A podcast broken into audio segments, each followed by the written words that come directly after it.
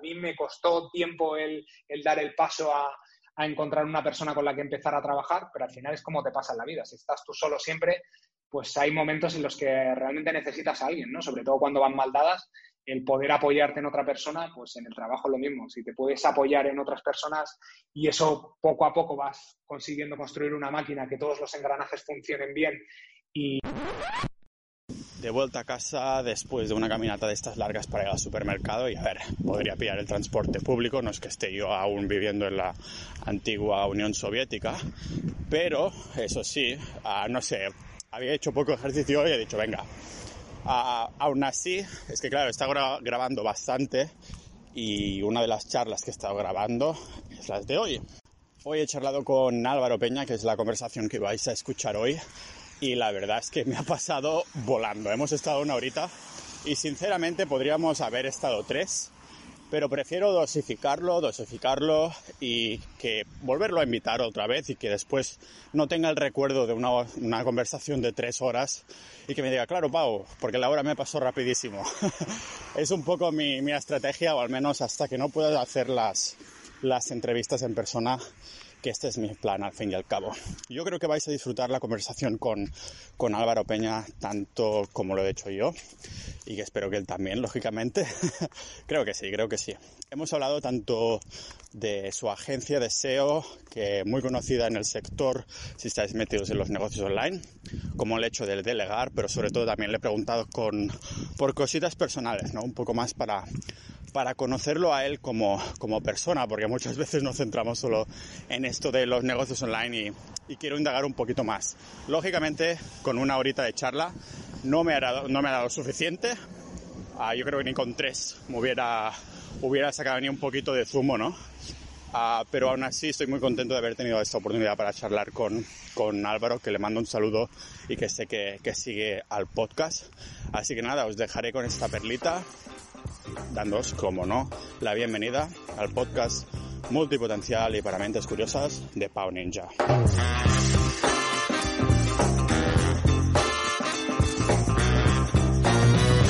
Si algo caracteriza a la gente de, de Social Web es que son buena gente todos, porque siempre que hacemos la, entrevista, eh, una de las, de las casuísticas o de los requerimientos que pedimos es que sean buena gente y que nos pudiéramos ir a tomar una cerveza con ellos. Si no, no, los, no los cogemos. ¿Y esto cómo, cómo, sale a la luz? O sea, no les debes preguntar, ¿sois, ¿eres buena gente? ¿Qué crees tú? Sino que supongo que debe ser algo un poco, tener un poco de charla o no sé si tenéis ya algunas preguntas preestablecidas para saber ahí exactamente qué diría una buena persona.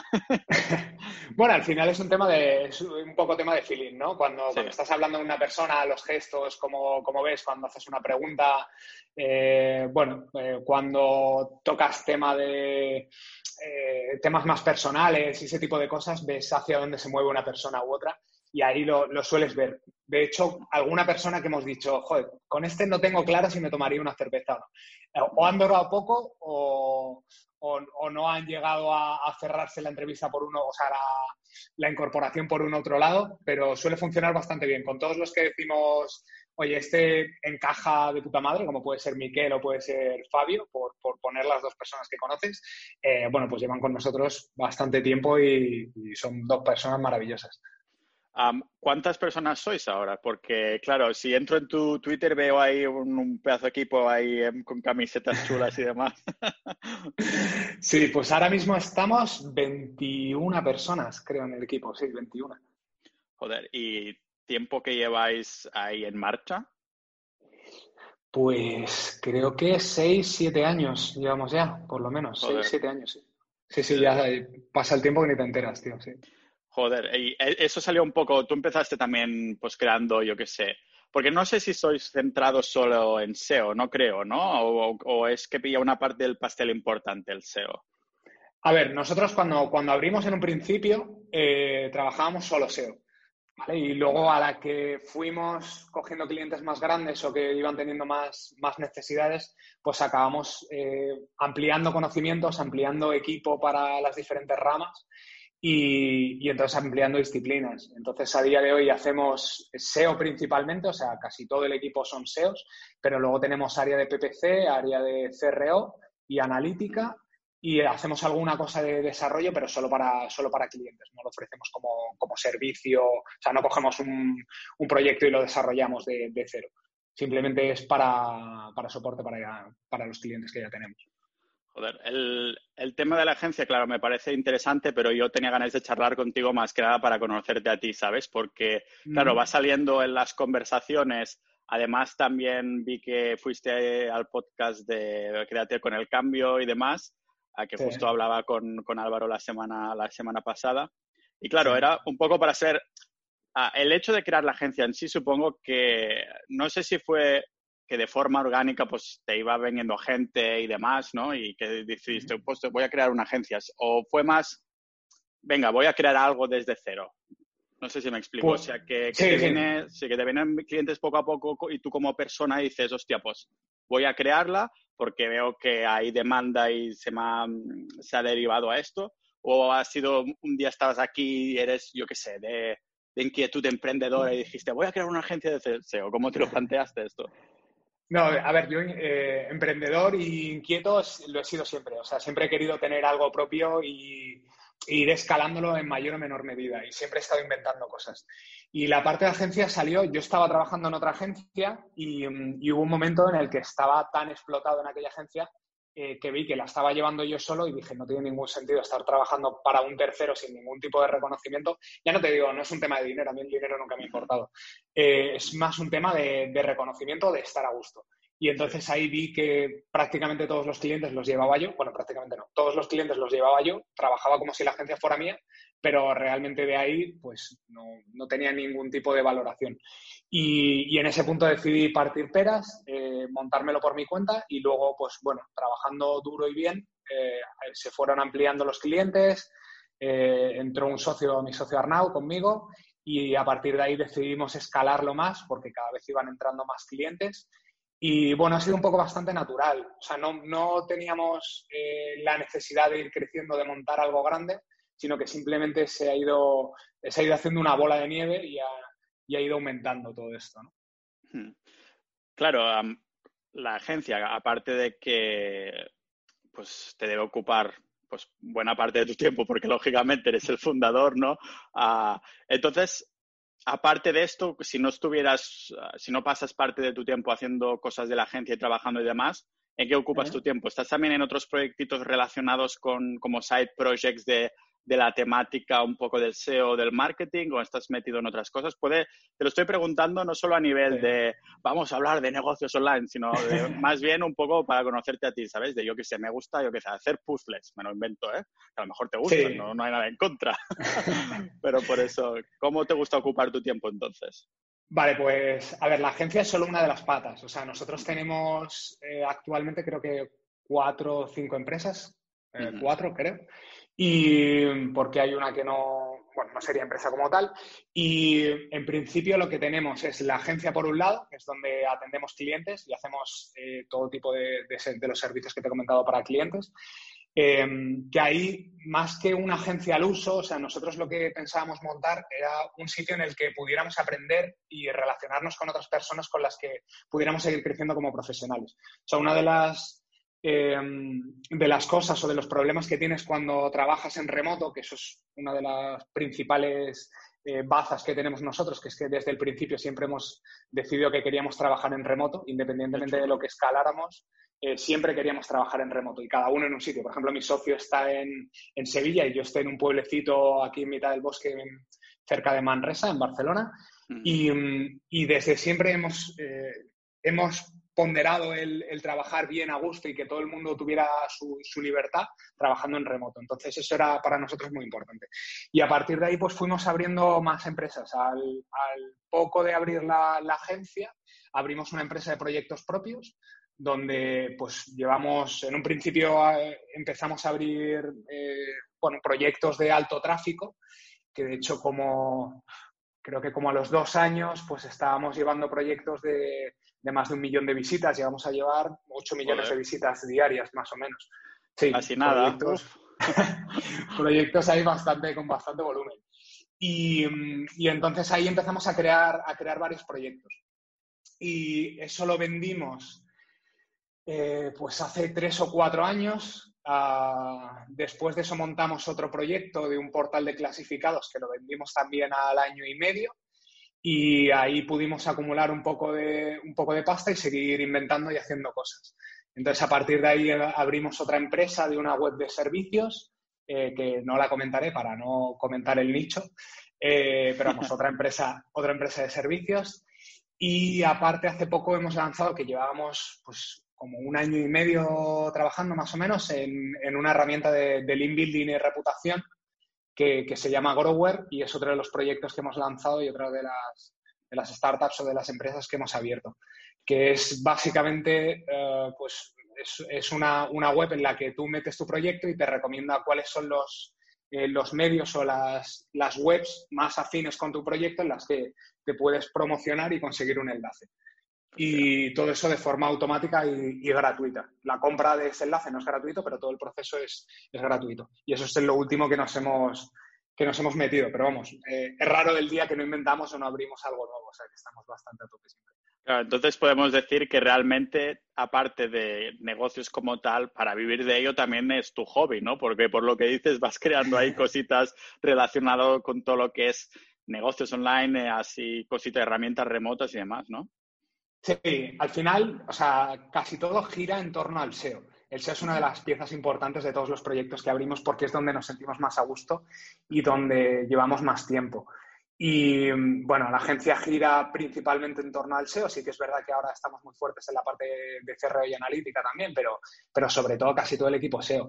La parte de proyectos propios, prácticamente todo lo que hemos abierto es porque teníamos facilidad o habilidad para conseguir eh, para conseguir tráfico, ¿no? Y, tráfico cualificado a través del SEO. Y luego el, último proyecto este que hemos lanzado, Grower, pues también tiene una fuente de entrada de tráfico o pensando primero en reputación o en link building. Otra cosa es lo que, a dónde la vayamos a escalar, que es otro, otro foco, ¿no? Pero, pero casi todo gira en torno, en torno al SEO, la pieza angular ha sido el SEO. Y luego eso se une a, a, lo inquietos que somos, ¿no? Que siempre estamos pensando cosas o, o sea, tenemos, por ejemplo, un, grupo en WhatsApp de, de, los, de los socios de las diferentes empresas y es raro el día, el sábado a las 7 de la mañana, que no hay alguno que está lanzando una idea o el domingo o uno que está de vacaciones y está escribiendo, pues ese tipo de cosas, ¿no? Somos bastante inquietos. Sí, eso que, que no hay una parada como de vacaciones realmente mentales, ¿no? Que a mí me pasa igual. Yo los sábados y domingos son mis días igual como si fuera un lunes con martes, ¿no? Está, estando ahí pensando cositas con el café de buena mañana y demás, ¿no? Hostia, este grupo de WhatsApp debe sacar humo, entonces, de, porque seguro que alguno se anima y entonces los otros puedes decir, hostia, sí, además podemos hacer esto o así, ¿no? Y entonces seguro que termina eso ahí. Vamos a llamarnos, que si no la liamos y no nos da para el grupo de WhatsApp. Sí, sí, total. Es que además la ventaja que tenemos es que primero que somos muy inquietos y luego que cada uno tiene su rama, ¿no? Entonces eh, tenemos a Marc, por ejemplo, que lleva la parte de CTO, o sea, es el CTO y lleva toda la parte técnica. Entonces se te, se te ocurre una idea y es como, vale, pero eso lo podemos implementar de esta forma o de esta otra. Arnaud, por ejemplo, es muy analítico, es toda la parte de CRO, de, de analítica y demás, y de negocio, y entonces le da una vuelta. Y luego Javi ha estado trabajando en banca desde hace un montón de años y ha, sido directivo de banca y entonces es el que nos pone muchas veces los pies en el, en el suelo diciendo, vale, pero eh, vamos a hacer primero que esto acabe de despegar a tope, que dé dinero y nos vamos a la siguiente. Entonces, bueno, cada uno se va retroalimentando y está muy bien porque son diferentes enfoques que son muchas veces que se echan, que se echan falta cuando, haces, cuando abres un negocio o, o, una empresa que lo mismo te suele relacionar con gente que es muy afín a ti o que comparte eh, cierta mentalidad en torno a los negocios y, sin embargo, si tienes eh, diferentes puntos desde los que se mira el negocio, es, bastante enriquecedor, la verdad, y, ayuda a, lanzar ideas con más coherencia. Eh, no, te queman todos la mecha para que todos los cohetes salgan a la vez, ¿no? sino que hay gente que te va parando, te, te va diciendo, bueno, esto lo deberíamos hacer de esta forma. También tenemos edades dispares, cada uno tiene su, eh, su esperanza, o sea, su, su tiempo de vida, su, su madurez y, plantea las ideas de una forma o de otra, o te para los pies cuando, cuando llega el momento, o te anima cuando, cuando realmente lo necesitas. Entonces, bueno, es, es, enriquecedor, la verdad es que bastante. Ya suena una retroalimentación muy sana, la verdad. todos estos, estos proyectos, has comentado un par que, que lo vendisteis, entonces Cuando van saliendo estas ideas, ¿tenéis la, en mente al final, pues a lo mejor de vender el proyecto a alguien o de simplemente empezarlo y a ver dónde lleva? Si ya lo venderemos o a lo mejor lo escalamos y nos lo quedamos o no hay una idea final o la idea final es venderlo? Vale, em, el tema es, o sea, lo que delimita el tiempo de vida del proyecto es lo que nos divertimos con él, por, ah, la general. No es un, tiempo, no es un tema de, pasta, o sea, sí que es verdad que Internet es muy efímero y si lo llevas a un punto muy alto y crees que ha llegado a ese límite, eh, lo mismo es el momento de venderlo. Y de hecho es lo que hemos hecho. En los, la el primer grupo de proyectos que vendimos y en el segundo que vendimos, eh, lo que aprovechamos era eh, donde, donde estaba más alto de la cresta de la ola y ahí aprovechamos para venderlo. Pero también, por ejemplo, la primera parte, o sea, el primer grupo de proyectos que vendimos le podíamos haber sacado mucha más rentabilidad de la que le sacamos y decidimos venderlo porque es que ya no nos aportaba nada. O sea, habíamos llegado a un límite, vale, sí, estás gestionando 8 millones de visitas al día, pero, pero es que no estás disfrutando, no estás aprendiendo. Entonces, eh, no, no, tengo el cerebro para, o no tenemos el cerebro para prostituirlo simplemente por el dinero o por, o por, el dinero principalmente, ¿no? Sino que, oye, si hay otra cosa que te llama más la atención, pues... Claro, que realmente ves, ves, esos números en la gráfica y 8 millones es una barbaridad, pero que podrían ser 1000 o 100 o 10, pero si te aburre el, proyecto y si tenéis este tipo de experiencias porque sabéis que sois capaces de crear un proyecto de cero y que llegue a esas, como a ese volumen de visitas, ¿no? No es algo que, porque muchas personas que nos escuchan a lo mejor siempre han querido, yo qué sé, algún, crear algún negocio online y para ellos tantos millones es una burrada, bueno, para mí también y para ti seguro que también, pero el hecho de que tengas las habilidades de que puedas llegar a estos 8 millones otra vez en otros proyectos, o aunque no vaya a ser fácil, pues te da como una, una, paz interior, ¿no? Para poder decir, ya he terminado con esto, ah, puedo pasar página, ¿no? Sí, no, y no, no solo eso, sino también el hecho del reto de, y, y si no lo vuelvo a conseguir, y si esto lo he conseguido en este sector pero no lo puedo conseguir en ningún otro, o si, o sea, uno, de los momentos que, en los que más aprendí sobre el SEO, por ejemplo, fue cuando pues alcanzamos la primera vez los dos o tres millones con las webs que llevábamos y nos vino una actualización y nos dejó las webs temblando y teníamos 100.000 visitas al día, que, que, es mucho, pero comparado con los 3 millones no era nada. Y ahí es cuando realmente dices, hostias, yo me creía que era el tío más listo del mundo mm. y, y, no, y me queda muchísimo por aprender y ese momento, que fue muy duro y fueron meses muy duros y de mucho curro y tal, es cuando, cuando aprendimos más, ¿no? Cuando nos dimos cuenta de que, oye, aquí hay muchas cosas que hacer, hay muchas cosas que aprender, no te puedes acomodar y tienes que estar estudiando y aprendiendo cada día y, buscando ese, afán de, mejorar y sobre todo no poniéndote barreras de, eh, bueno, barreras mentales en torno a hitos o a conseguir ciertas ciertos objetivos, porque seguramente si no te limitas puedes conseguir mucho más. Claro, ahora que tienes un equipo tan grande, joder, podéis mover muchos más hilos, ¿no? Hacer cambiar la estrategia, tenés todo este input que comentabas, en no solo en el grupo de WhatsApp, sino también en las llamadas o donde sea, ¿no? Ah, pero mm, hace tiempo, cuando empezaste tú, ah, empezaste tú solo con el tema de, negocios online o de, de, SEO más que nada antes de montar la agencia o de trabajar para la agencia al principio que comentabas? ¿Empezaste ya tú en casa o simplemente aprendiste ya en el lugar de trabajo? Vale, no, yo, o sea, el, espíritu emprendedor lo he tenido siempre. O sea, siempre he querido montar cosas. Yo antes de, eh, antes de empezar con el SEO, por ejemplo, yo estudié ingeniería, ingeniería de sistemas y, y, era programador y administrador de sistemas. Y ahí yo me montaba webs y hacía eh, y hacía proyectos y yo qué sé, montaba, me acuerdo, uno de los primeros proyectos que, que fue más o menos rentable eh, fue una web en la que vendía chips para, la, para piratear la Play. Y con eso, hace ya un montón de tiempo. Y con eso hice bastante, bastante pasta de aquel entonces, ¿no? Que tendría, pues, yo qué sé, sé, 18 años o algo así. Y antes de eso eh, copiaba CDs en el instituto y antes de eso hacía otra cosa. O sea, siempre, he tenido ese, eh, parece que es todo, todo pirata y tal, pero siempre me he movido.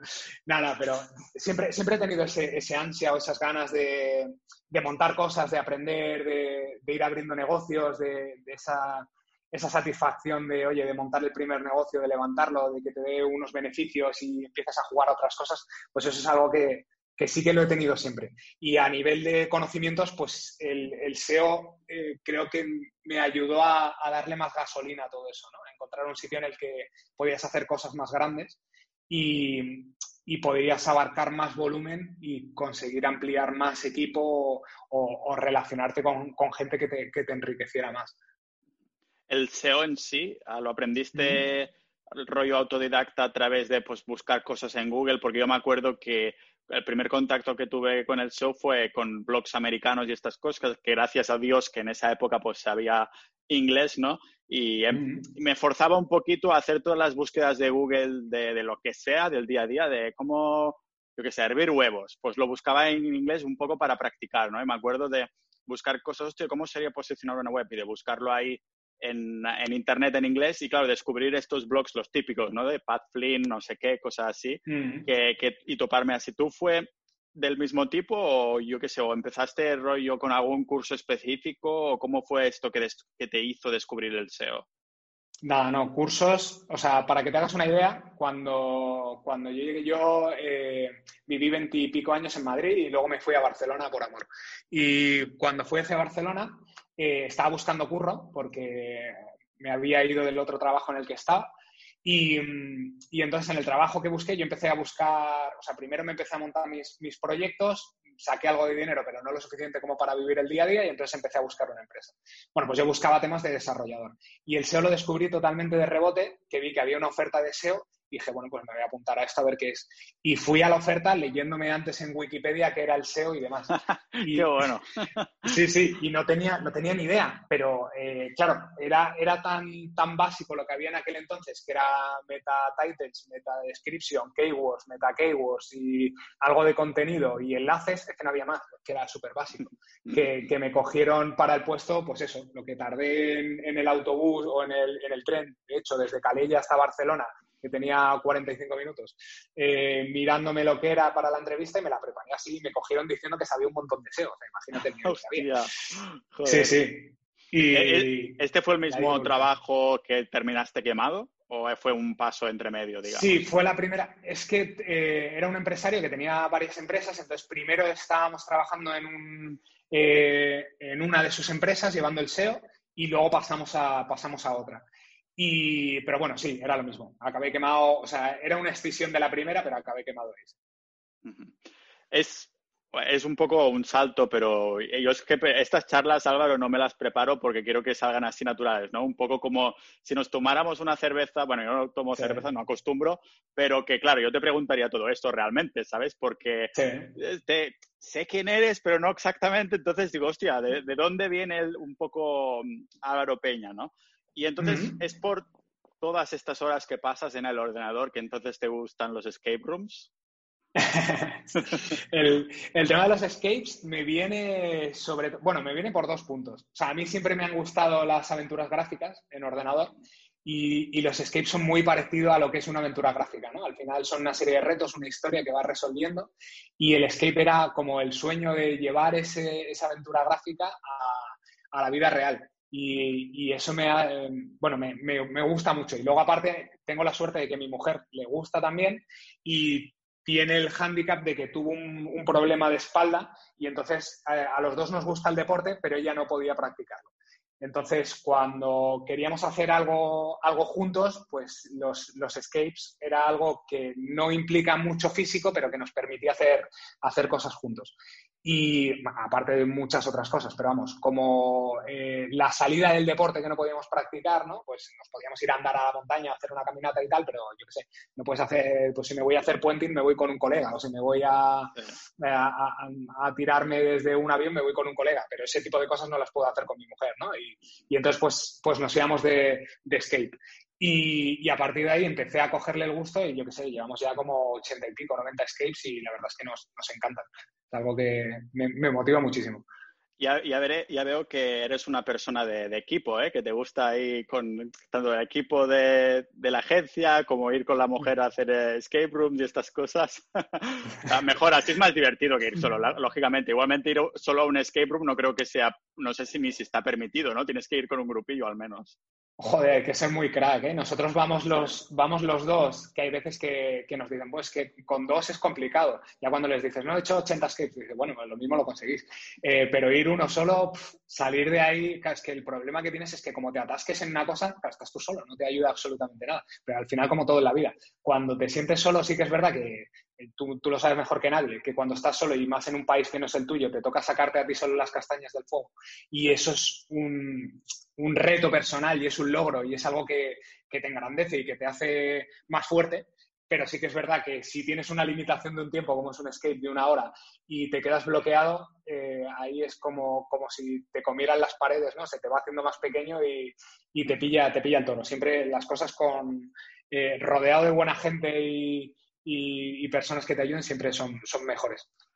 Claro, ya sé, sé de buena fuente, hola Fabio, que de vez en cuando pues tenéis, acostumbráis, pues aunque trabajéis en remoto, de vez en cuando os reunís, ¿no? No sé si está establecido que sea cada ciertos meses o cuando, cada, no sé cada cierto tiempo, ah, pero ¿los has convencido alguna vez para ir a algún escape room todo el equipo tal o qué?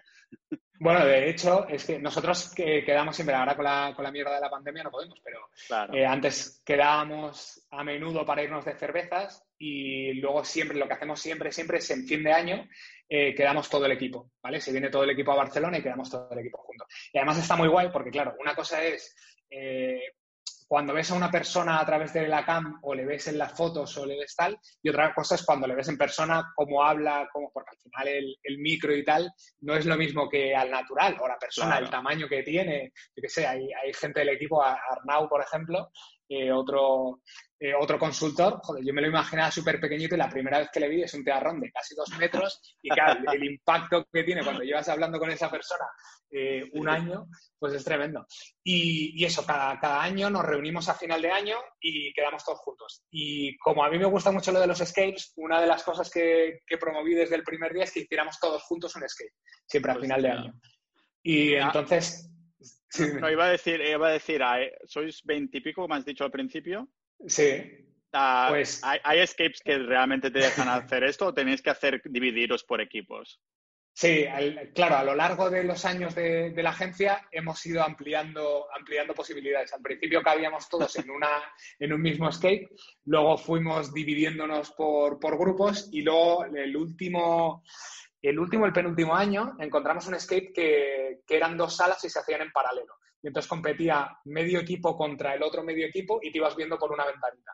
Y ibas viendo dónde avanzaba y tal. Y hay, la verdad es que hay ideas y hay, cositas. Eh, y casi todos los años hacemos eso, nos vamos, nos vamos de escape. Otro de los años nos fuimos, eh, cocinamos entre todos la cena que fuimos también por equipos y nos hicimos, nos fuimos cocinando la cena y bueno, cada año intentamos inventar algo, pero lo del, lo del skate ya es, es bastante tradición del equipo de social. ¿Lo de, lo de cocinar les obligabas que fueran cosas veganas o qué?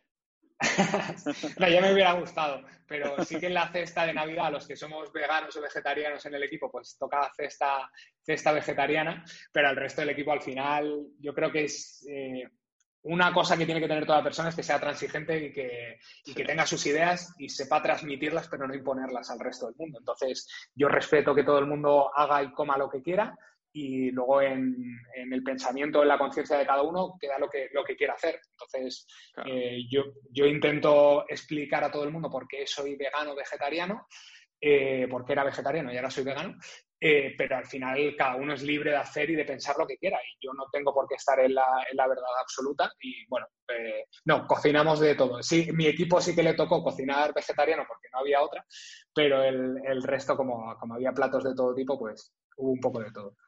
Ahora te preguntaré más ah, sobre el equipo porque tengo bastante curiosidad con el tema de delegar y demás, pero también tengo curiosidad con el tema este de un poco de, del veganismo, ¿no? De, Ah, eh, supongo que no te importa que entremos un poco aquí porque sé que algunas, personas, algunas personas son como muy suyas.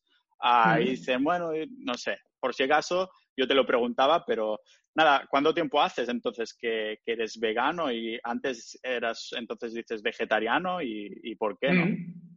Sí, pues yo creo que fue casi cuando abrí la empresa, más o menos. Un poquito antes, quizá. O sea, cuando abrimos y Social Web. Fue un poquito antes. Era para, para que te viste que solo comías arroz porque no tenías tiempo y dijiste, vale, pues ahora, soy vegano, parece. Sí, sí.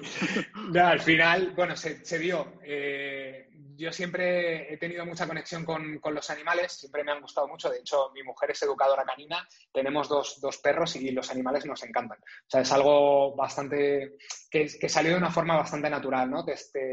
Y al final te empiezas a plantear, dices, bueno, ¿es necesario que, que coma animales o que explote animales para comer?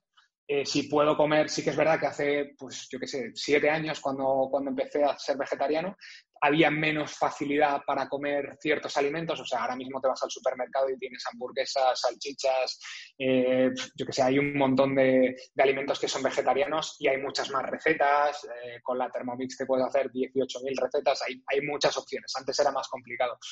Pero bueno, me planteé simplemente el, hecho de dejar de mirar la comida como, comida y empezar a mirarla como lo que hay detrás de todo eso. ¿no? Cuando te estás comiendo una vaca, o sea, un, filete, pues hay una vaca detrás y esa vaca lo mismo es un ternero y tiene a su madre y, y empiezas a humanizar un poco más la comida y a verlo de otra forma que de igual forma lo puedes hacer con la ropa, viendo las personas que hay detrás cuando compras una ropa o todo eso. Y, y a quién estás explotando, qué es, qué es todo lo que hay detrás, ¿no? Y, hay muchas veces que, nos fijamos en los objetos o en la comida y no, analizamos el trasfondo que hay detrás de todo eso, o cuando te compras un móvil eh, que, hay, que hay detrás del coltán que ha habido ahí, o cuando, bueno, pues es intentar eh, esa, mente inquieta que tienes, el, el poder eh, darle sentido a todo lo que te rodea y ver si realmente estás haciendo todo lo que está en tu mano para, hacer las cosas bien. Y en ese caso, pues a, raíz de eso surgió el, tema del, vegetarianismo y luego al ver que no necesitaba lo mismo comer queso, huevos o, productos de origen animal, pues, pues ya fui pasando al, al veganismo. Sí, supongo que estamos un poco desensibilizados, ¿no? Porque la mayoría de mm. cosas, si antes lo teníamos que producir todos nosotros, ahora lo compras y no ves realmente lo que hay detrás, ¿no? Y de alguna manera, pues, no estoy hablando solo de los animales, sino que, como dices tú, de cómo se produce cualquier cosa que compremos, ¿no? De que no mm. sabes exactamente las condiciones, que de hecho si lo preguntas en el supermercado tampoco lo sabrías y el distribuidor tampoco lo sabría y tienes que mm. ir ahí a saco al fondo porque está la cosa súper globalizada, economizada y, demás, ¿no?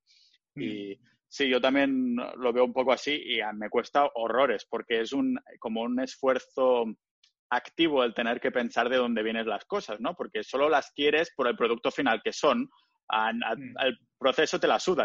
Tú ya has pagado el dinero para tener el producto, ¿no? Y pues la mayoría, pues tenemos que meter ese, esa actividad cerebral, ¿no? Para decir, ostras, ¿esto cómo se ha producido, de dónde viene y demás? Y, y no sé, supongo que es algo, yo siempre he dicho, que a más como más ricos vayamos siendo como economía mundial, más tiempo tendremos para empezar a pensar en estas cosas, porque entonces como tus necesidades básicas están cubiertas, entonces puedes destinar un poquito más de como capacidad cerebral, para decirlo así, a, pensar en otras cosas que, que si no tienes abundancia no puedes pensar. Es decir, si tú no tienes comida, tu única ambición es eh, pues, tener dinero para comprar comida y después ya te pensarás de dónde viene todo eso, ¿no? Pero lo primero es tener la comida, por ejemplo, para poner un ejemplo muy extremo, ¿no?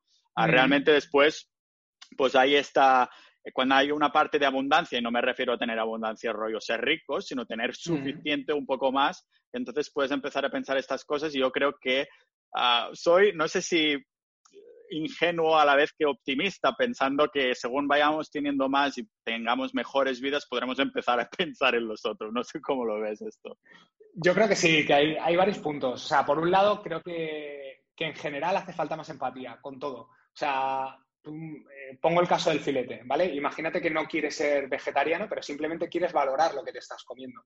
Y hay muchas veces que nos quejamos porque dicen, joder, es que este cliente o esta persona no valora mi trabajo pero tú no estás valorando el trabajo del resto, que te traiga, yo que sé, que un repartidor te traiga un pedido de Amazon, que ese pedido haya sido hecho en China por una persona que X o que, o que lo hayan hecho aquí al lado y sea un, yo que sé, una persona en una fábrica que está trabajando. O sea, creo que hace un poco más falta eh, empatía en, general por todo y, valorar un poco más eh, las cosas que tenemos y cómo se producen. Yo eso por ejemplo, eh, me di cuenta o lo, o lo, valoré mucho más o lo viví mucho más hace, pues creo que hace un par de años, un año y pico, no, fue el año pasado. El año pasado me fui con mis socios, todos los años eh, me voy con mi, con mi socio Arnau y este año se vino Javi también.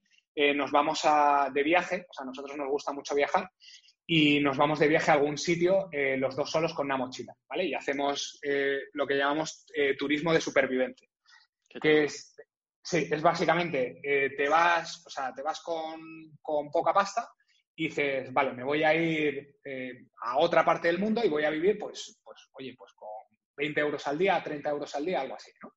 Y entonces, bueno, eso está muy guay cuando te vas a algún país que, tiene poca pasta, pero cuando te vas a Nueva York y tienes que, que dormir con 50 pavos, pues acabas en el Bronx en, un, en un, colchón de un politoxicómano, como, como nos ha pasado.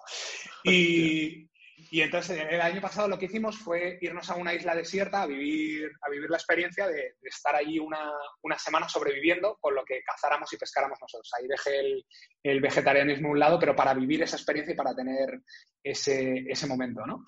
Y, y, realmente ahí ves exactamente lo que tú estás comentando, ¿no? Como, como eh, la gente que no tiene nada, o sea, hablar de ser vegetariano o ser vegano, hablar de lo fácil que es la vida teniendo una casa, teniendo comida y, teniéndolo todo es muy fácil. O sea, vivimos una, eh, una, vida muy sencilla, o sea, muy sencilla desde el punto de vista que te levantas, abres el grifo y tienes agua. Muy cómoda. la nevera, sí, muy cómoda. Y, y, abres la nevera y tienes comida. Cuando estábamos allí, que habíamos dormido encima de unos tablones durante toda la noche, te levantabas y tenías todo el día para meterte a pescar con, unas gafas, un tubo y un arpón y te tirabas siete horas intentando pescar tres peces y acababas cogiendo un pez en el mejor de los casos y eso era lo que ibas a comer todo el día y tal, te cambia el chip, ¿sabes? Empiezas a, mirar y a pensar las cosas de otra forma y empiezas a valorar las cosas de una forma muy diferente. Y te das cuenta de, que es, de cómo cuesta todo, ¿no? Y algún podcast a ti que te he oído, lo, de, lo del arco y tal, si llega el apocalipsis, eh, cogería el arco y, me cogería mi comida, ya te digo yo que, vamos, yo por lo menos, me o sea, tengo clarísimo que me moriría de hambre. O sea, es, es muy complicado, es muy complicado. Y eso en, en un paraje como estábamos, que era una isla que teníamos para nosotros solos y teníamos la experiencia pero cada uno delante de nuestra casa cazando las cuatro palomas que pasan con un arco, ya te digo yo que estaría jodido, ¿eh? Tendrías, terminarías cazando humanos o así, porque si no te morirías de hambre. Pero oye, eh, eso está muy chulo, el tema este de la isla y demás. ¿Cómo terminasteis hasta ese punto? Porque comentas que una vez al año más o menos acostumbráis a ir por ahí, o sea, no en ese lugar específico, pero algún sitio a viajar, pero la isla esa en concreto ah, es rollo a una isla que vende este servicio como experiencia, rollo, vete a esta isla e intenta sobrevivir, mm. o fue una isla en plan que dijiste, venga, vamos aquí a ver qué pasa? No, no, es un servicio. Un día iba, iba en el coche escuchando la radio y, sonó un anuncio de, un, eh, de una empresa, creo que era de aquí, de, Cataluña, eh, que ofrecía un servicio de esto, de supervivencia en una isla desierta. Y, entonces yo es algo que siempre me había gustado hacer y de hecho he estado muchas veces tentado en apuntarme a algún, algún programa de estos para sobrevivir. Digo, no, me van a coger nunca, pero... Y entonces, bueno, se dio la casualidad y, dije, joder, pues vamos a vivir esto. Todo el mundo me decía, estás está, zumbado, te vas a meter en una isla ahí a, a malvivir y encima vas a pagar por ello y tal. Y, y, es una experiencia muy guay. O sea, es una empresa que te, coge, no te dice dónde te va a llevar. O sea, nos llevó a Indonesia y te dice, bueno, pues más o menos por, por esta zona. Y, y, entonces te llevan, te, te, llevan en coche hasta un sitio, de allí en un barco, luego otro barco que te lleva una hora hasta, hasta la isla y te dejan en la isla ahí y tienes a un grupo de personas que si les llamas en una hora aparecen. Claro, en una hora ya puedes tener cuidadito con los machetes, con, con los bichos que hay por allí por la isla y todo, porque como, como la líes mucho te quedas ahí. Y, y, bueno, fue una experiencia que eso que vimos, a, mí me, me, pareció muy interesante. Mi socio también, que se, que se apuntó a un bombardeo, eh, se apuntó. Y luego mi otro socio, que además es mi tío, que, el tío tiene 60 y, 63 años, creo, sí, tiene Javi. 63, 64. Sí, bueno, es el más duro de los tres, ya te lo digo yo. O sea, es, es el que más aguantó. Y decíamos, joder, Javi, estamos hechos mierda, tal. Y él diciendo, sois unos maricones. No, no, no, aguantáis nada, pero esto. Nos, seguimos comiendo otros cachos de coco y aguantamos perfectamente. Y, sí, sí, es una experiencia, la verdad es que muy guay. Y salió así. ¿Cuántos días era? ¿Cuántos días era? Pues Escogimos, creo que una semana, una semana allí. Y lo peor de todo, o sea, el hambre, la comida, o sea, yo el, hambre la aguanto bastante bien. Agua, te dejan agua, porque saben que si no, la mitad de la gente, o sea, tú puedes pedir eh, no estar con agua, pero es que, o sea, es, complicadísimo encontrar agua y si no te llueve, claro, estás una semana sin beber, es sí. sí, y además te estás moviendo todo el día por, por la eh, por la isla intentando pescar, o sea, el, desgaste de calorías que tienes es brutal y si encima no bebes, estás jodido. Y, mm, y bueno, pues eh, nos dejaron, ahora ya no sé, he perdido el hilo de lo que, de lo que estaba comentando. no, que, que, bueno, que fue una semana, ¿no? Que, pero claro, eso te quería preguntar, supongo que así recuperas el hilo también, pero está un poco hilándolo, nunca mejor dicho, porque...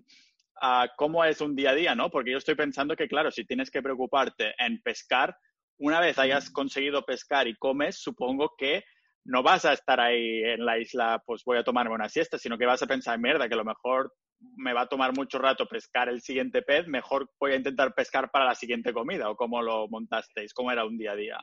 Pues es que lo, más duro del día, tío, aparte de, las noches de dormir encima de unos tablones que no te tapas con nada y que hace un frío en mitad de una isla y tal, eh, lo más jodido de todo era el tiempo, tío. O sea, tú llegabas eh, a las 7 o 8 de la noche era de noche y hasta las 7 de la mañana del día siguiente era de noche. O sea, te pasabas 12 horas de noche que no podías dormir porque te dolía todo y eso era bastante duro.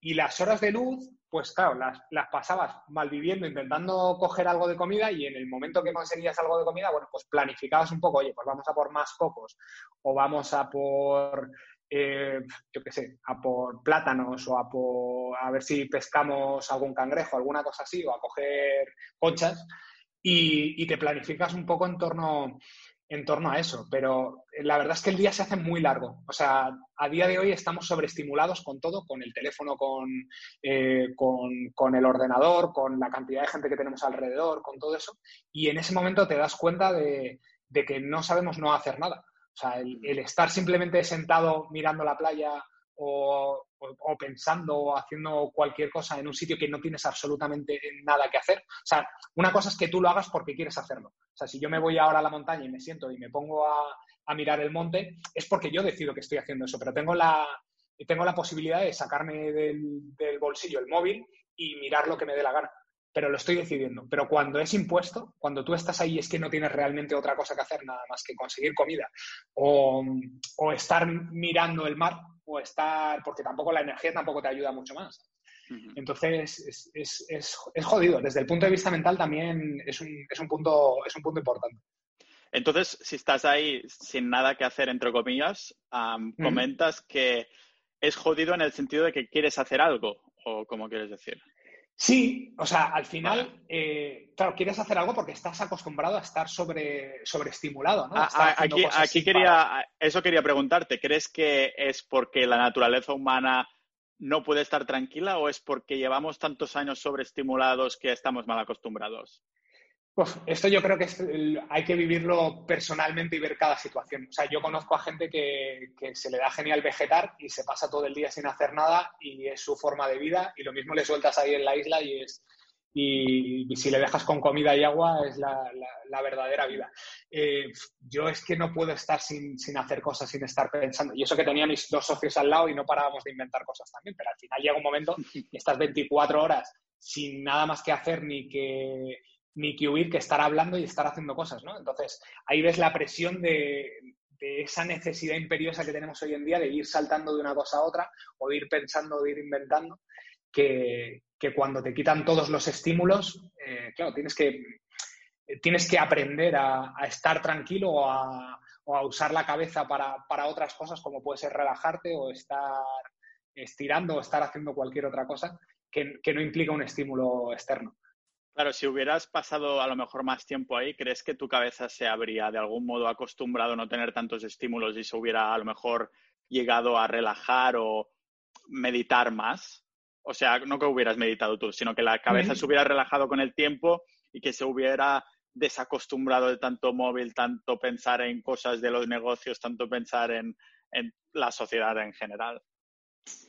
Mm, no lo sé, no o sea, es que a día de hoy estamos ya tan, tan acostumbrados a esto que es que es algo que, sobre todo si lo haces por, por disfrute, o sea, por ejemplo, yo cuando trabajo, eh, para mí el, conseguir el dinero es una consecuencia. O sea, yo disfruto de lo que estoy haciendo.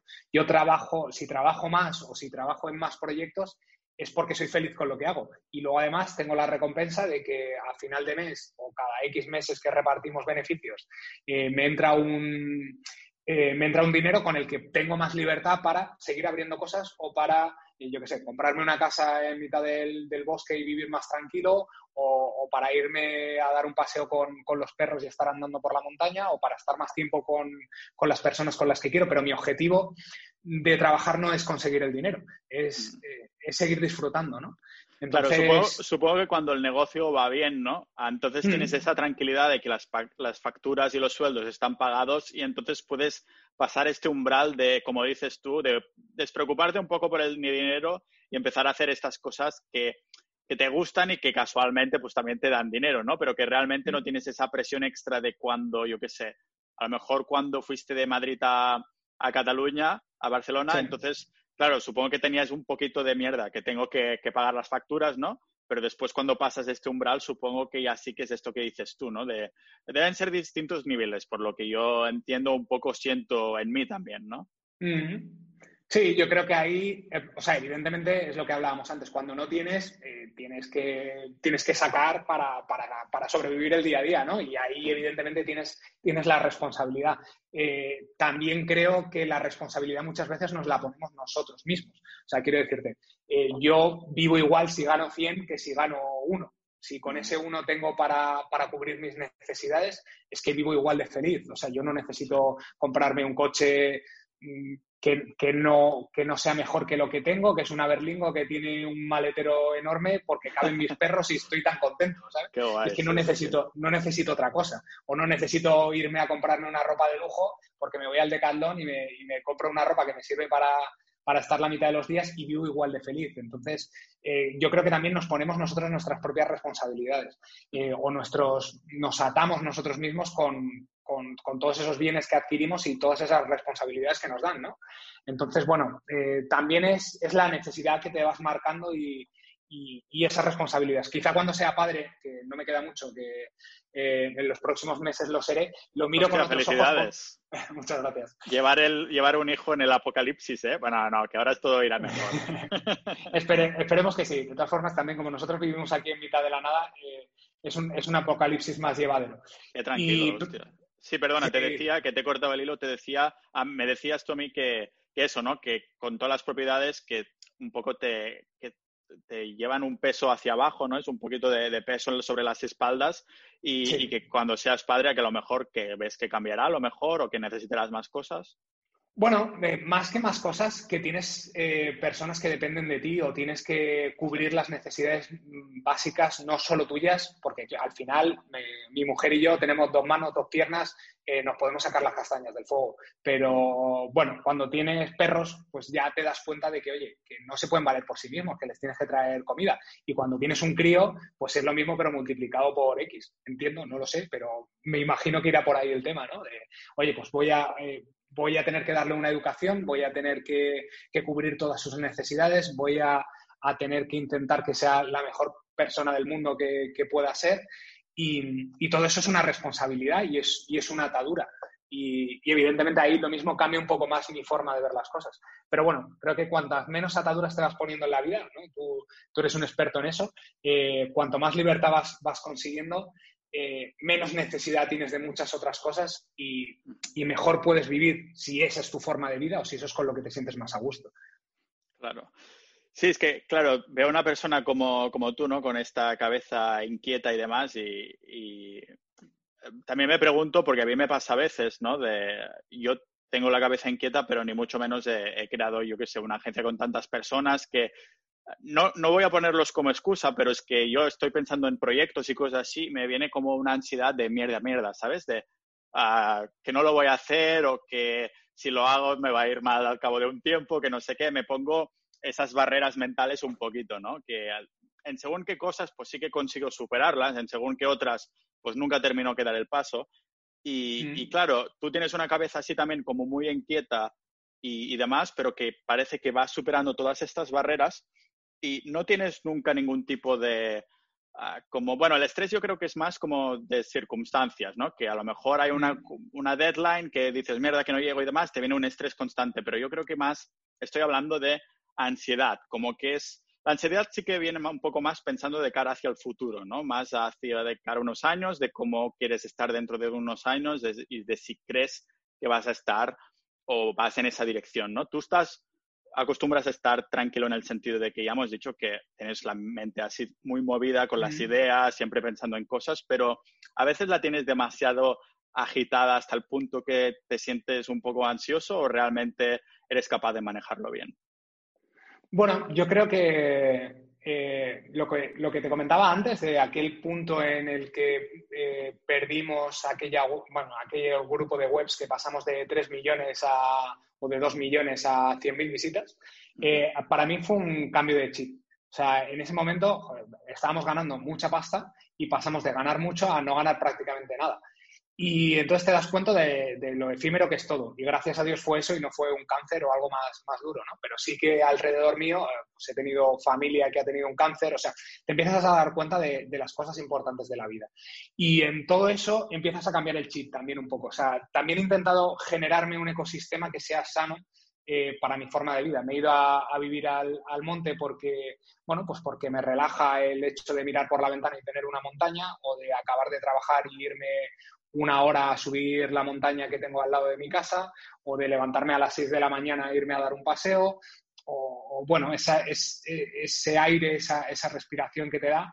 Eh, después de haber vivido 20 años en, Madrid, por ejemplo, y saber que te levantas por la mañana es un estrés, tienes que coger el metro, te tienes que, meter ahí con un montón de gente. Eh, bueno, pues todo ese tipo de cosas que ya he vivido, intento alejarlas, alejarlas de mí.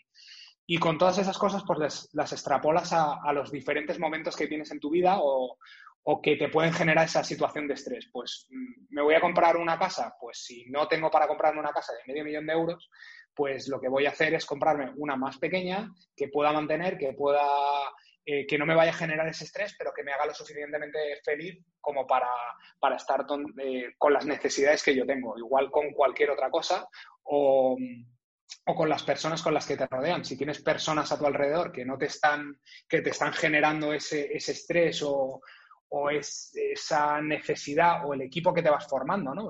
Podríamos tener eh, gente que lo mismo fuera mm, la hostia, ¿vale? Se fueran súper técnicos, súper no sé qué, que ya lo son, de hecho, creo que tenemos de los mejores equipos que hay, pero podría, lo mismo podrías coger alguien que todavía fuera mejor, pero esa persona eh, te aporta, está está a tu lado cuando vayan a venir maldadas, eh, se va a apretar el cinturón, cuando te vayas a tomar una cerveza se va a sentar contigo y va a hablar, eh, te va a dar esa tranquilidad, pues al final vas generando todo ese ecosistema en todas las patas de tu vida y eso ayuda exactamente a lo que tú estás comentando, ¿no? A no tener ese estrés o esa carga. Y, si eso eres capaz de encontrar el zen en cada una de, las, de las cosas que haces, pues la verdad es que ayuda mucho. Y, y es, y es por donde intento llevar yo mi, vida en este caso. Ah, entonces podríamos decir que esa, mm, un poco más de tranquilidad ha venido gracias al hecho que, que empezaste a delegar, ¿no? Sí, el, el, hecho de colaborar, o sea, yo al principio uno de los problemas que tenía es que, vale, tú sabes que mal que bien haces las, haces las cosas y te van saliendo y vas consiguiendo resultados. Eh, pero llega un momento en el que tienes dos manos, dos piernas y tienes eh, una cabeza y vas a llegar hasta donde llegues. Si consigues relacionarte con otra persona que encaja contigo, que se mueve en la misma onda y que, que te ayuda, pues ya no sois dos manos y dos piernas, sois el doble. Y si eso lo vas aumentando, pues evidentemente toda esa responsabilidad se va repartiendo entre todos y sí que es verdad que tú en la mayoría de las veces tienes la mayor parte de la, responsabilidad porque eres la, cabeza que está más arriba, pero se va, se va repartiendo y si consigues hacerlo de una forma, también hay que tener suerte y hay que, bueno, la suerte también hay que buscarla, ¿no? Pero, eh, pero bueno, si, vas, si te vas moviendo de una forma correcta, el delegar es algo básico. O sea, a mí me costó tiempo el dar el paso a, a encontrar una persona con la que empezar a trabajar, pero al final es como te pasa en la vida. Si estás tú solo siempre, pues hay momentos en los que realmente necesitas a alguien, ¿no? Sobre todo cuando van mal dadas el poder apoyarte en otra persona, pues en el trabajo lo mismo. Si te puedes apoyar en otras personas y eso poco a poco vas consiguiendo construir una máquina que todos los engranajes funcionen bien y, consigues que todos esos engranajes sean felices y, se muevan a, un ritmo similar al tuyo, pues ayuda mucho. Y delegar para mí es una, es una pieza imprescindible para poder escalar. Claro, te iba a preguntar por esto, porque Claro, ahora ya sois 21 personas, perdón, es que siempre me falla el número final, pero sé que es 20 algo personas. Pero al fin y al cabo, del, claro, me pregunto, supongo que el paso más chungo en cuanto a esta delegación fue el hecho de contratar esa primera persona, ¿no? Que después cuando ya sí que funcionó, dijisteis, pues venga, otra, y después otra, y otra, hasta veintipico veces, ¿no? Ah, pero esa primera persona que dijiste, hostia, estoy, voy a pagar un sueldo, estoy delegando, ¿Te costó mucho o fue una lanzada a la piscina? ¿Lo estuviste pensando durante semanas o meses o dijiste, venga, lo hago, lo necesito, lo hago? ¿O cómo fue eso? El proceso de, empezar a delegar, digamos. Vale, hay dos puntos. O sea, la primera persona, que fue, que fue mi socio, que entró como becario y acabó, y acabó siendo mi socio, eh, fue que, que, se dio simplemente. O sea, buscaba una persona que me echara una mano y se, se empezó a dar. Vi una, una persona que, tenía mucho potencial, o sea, no había trabajado con ordenadores prácticamente nunca, pero era una persona que había viajado mucho por el mundo, que hablaba varios idiomas, eh, que tenía un bagaje muy interesante entonces, eh, bueno, dije, es una persona que tiene potencial y seguramente con potencial, ideas y buen trabajo, pues podremos hacer cosas grandes. A partir de ahí, el siguiente escalado es más un tema, por lo, menos en nuestro caso, era más un tema de, procesos. O sea, teníamos claro que si queríamos escalar, teníamos que tener una buena metodología para escalar. Y sobre todo si trabajábamos en remoto. O sea, nosotros los dos primeros años de trabajar no crecimos prácticamente nada en número de personas porque no estábamos preparados para escalarlo. Y eso es importante tenerlo, tenerlo claro. Eh, si tú trabajas con, personas que no vas a estar viendo en el día a día, que no vas a estar en la oficina ahí al lado, eh, que no vas a poder eh, ver sus expresiones, sus... O sea, es difícil trabajar en remoto para, para sentir el, bueno, el, cómo se sienten las otras personas, ¿no? Entonces teníamos que tener un, protocolo y una forma de hacer las cosas que estuviera muy bien hilada. Entonces, para mí no fue tanto el, hecho del número de personas o de las personas que ibas metiendo, sino que saber que esas personas iban a estar ubicadas en un sitio en el que podían crecer o podían aportar todo lo que, lo que tenían ellas por sí mismas. Entonces, creo que es más un tema de, protocolo y de, y de organización que un tema de personas. Eh, sí que es verdad que cuando pasas de 5 a 10, pues eh, tienes que pulir mucho esos protocolos y en el momento que, como en todos lados, si, en una cesta tienes una manzana podrida, pues hay muchas veces que te puede afectar al resto de manzanas. Pero bueno, si, vas puliendo y, lo tienes todo medianamente bien controlado y la gente que tienes a tu alrededor es gente de confianza, porque muchas veces, pues oye, eh, una persona que coges, el siguiente que coges es amigo del que has cogido. Y dices, es una persona maravillosa, ¿por qué? Porque es que esta persona que está al lado es maravillosa. Entonces, si te trae un amigo suyo, es que va a ser igual de bueno.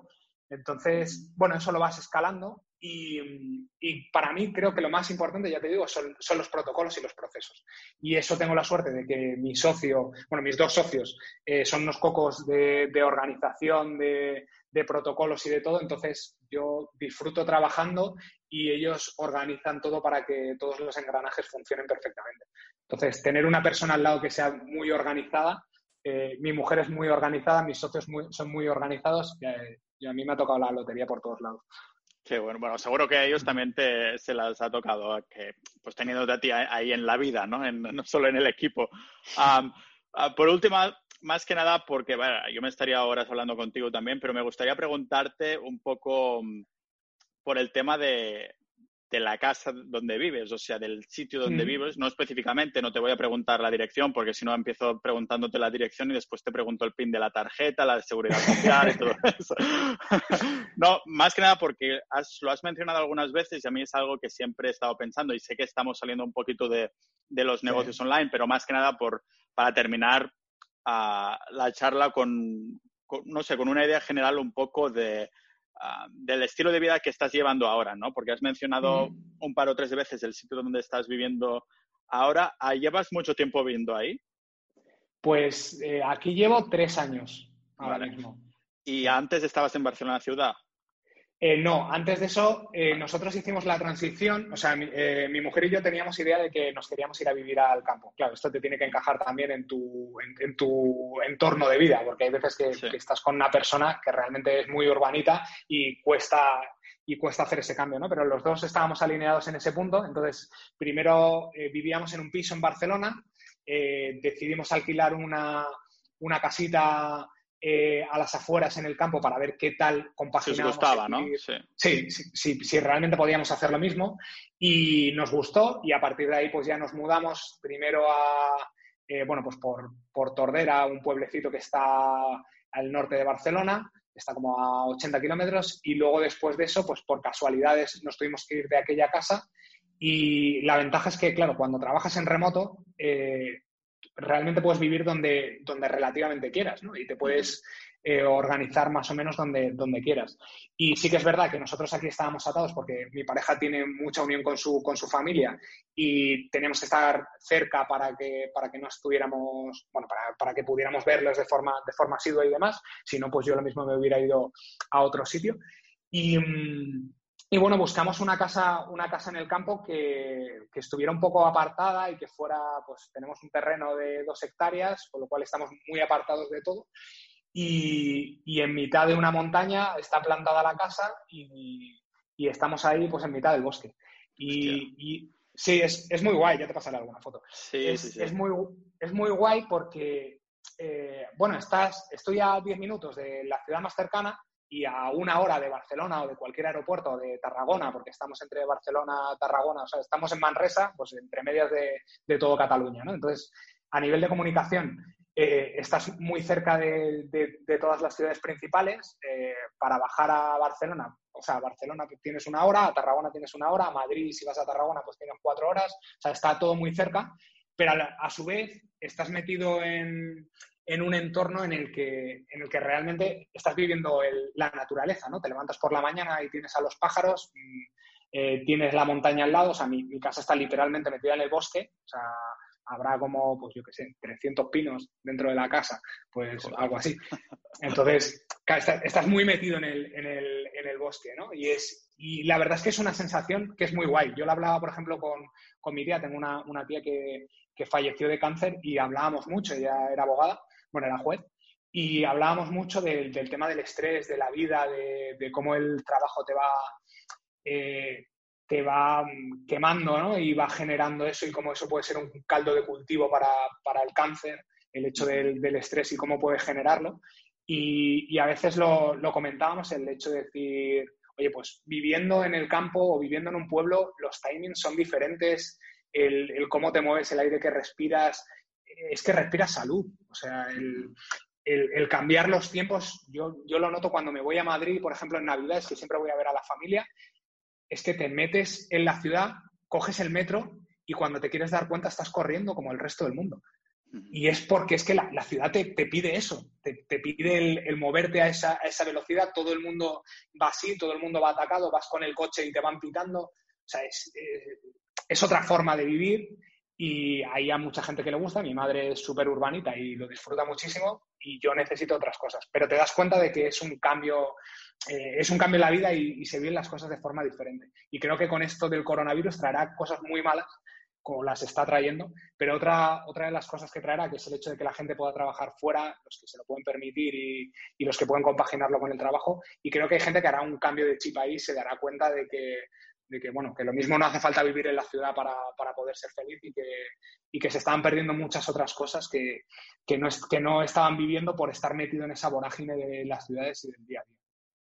Joder, totalmente, totalmente de acuerdo. Y justo hace, creo que aproximadamente un mes, con un par de invitados que han venido algunas veces al podcast, hablábamos precisamente de esto, ¿no? De, hostias, deberíamos pillar un terreno en Portugal y hacernos vecinos y a la vez que tengamos mucho terreno para cada una de las casas, por si queremos estar hoy no quiero ver a nadie, pero si quiero jugar una partida al bridge, pues vamos ahí, que seremos vecinos, no sé qué. Y es una, una, idea muy recurrente, ¿no? Porque yo estoy pensando constantemente en esto. De hecho, había estado eh, mirando casitas por aquí en el norte de Estonia, que es algo, es un sitio en el que no viviría todo el año, pero para ir los veranos, yo como no soy muy amigo del calor y demás, digo, hostia, pues una casita en Estonia por, por aquí el norte, en verano que hay como 20, 25 grados y después volver por el sur cuando sea invierno y así poder seguir viendo el sol y todo eso. Y claro, eh, te tengo un montón de, te tengo un montón de envidia, Álvaro, porque es, es como el sueño, ¿no? El, el, sueño, al menos para mí. Hay otra gente que dice, pues yo soy más de, más de playa, pues yo soy más de ciudad, pues yo lo que sea, ¿no? Mm. Supongo que no, la pregunta que tengo también es, uh, ¿qué haces con este terreno que tienes? Porque, o sea, ¿lo tenéis ahí virgen, que salga lo que crezca? O sea, que crezca lo que salga, bueno, salga lo que crezca, no sé cuál es la expresión. ¿O estáis ahí plantando cositas o qué estáis haciendo con ese terreno? ¿Es solo para disfrutarlo y salir a caminar? No, no, principalmente es una, es una zona de bosque. Tenemos una, una zona con un huertecillo y, la idea es poco a poco ir haciendo la casa más, eh, más autosostenible, ¿no? Ir poniéndole unos paneles solares, ir montando el huerto, ir recogiendo agua de lluvia. Suena muy hippie, pero, pero es, un, es, es, muy guay, ¿no? Y cuando empiezas a, trabajar, pues eso, en el huerto y te pones ahí o empiezas a recoger la leña, o todo ese tipo de cosas que no estamos acostumbrados para nada, eh, te, conecta con la naturaleza cuando estás con los perros sentados y, estás en ese, en ese, momento simplemente disfrutando de la naturaleza, es, es, un relax y es, es, una cosa que se agradece, se agradece mucho, pero vamos, casi todo lo que tenemos es salvaje, es, monte, monte sin más, quitando el huerto y poco más, y donde está la casa casi todo es salvaje. Me gustaría pues despedirme con esta idea de envidia, ¿no? Porque es envidia para mí seguro y con algunos oyentes segurísimo, porque es como digo, el sueño, ¿no?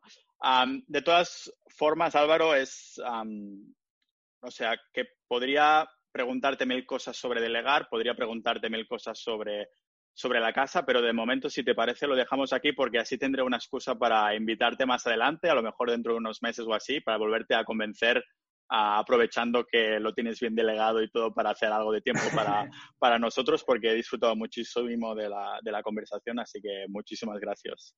No, joder, gracias a ti. Un, un rato súper, súper, súper bueno que hemos pasado juntos. La verdad es que se me ha pasado volando. Vamos, no, sé cuánto llevamos, pero se me ha pasado volando. La próxima vez nos cogemos unas Coca-Colas o lo que sea y, lo repetimos, claro que sí, porque estaré encantado de, compartir este rato contigo y con todos los que, los que nos quieran oír. Será un verdadero placer como lo ha sido. Gracias, Álvaro. A ti, un abrazo. Álvaro Peña, señoras y señores.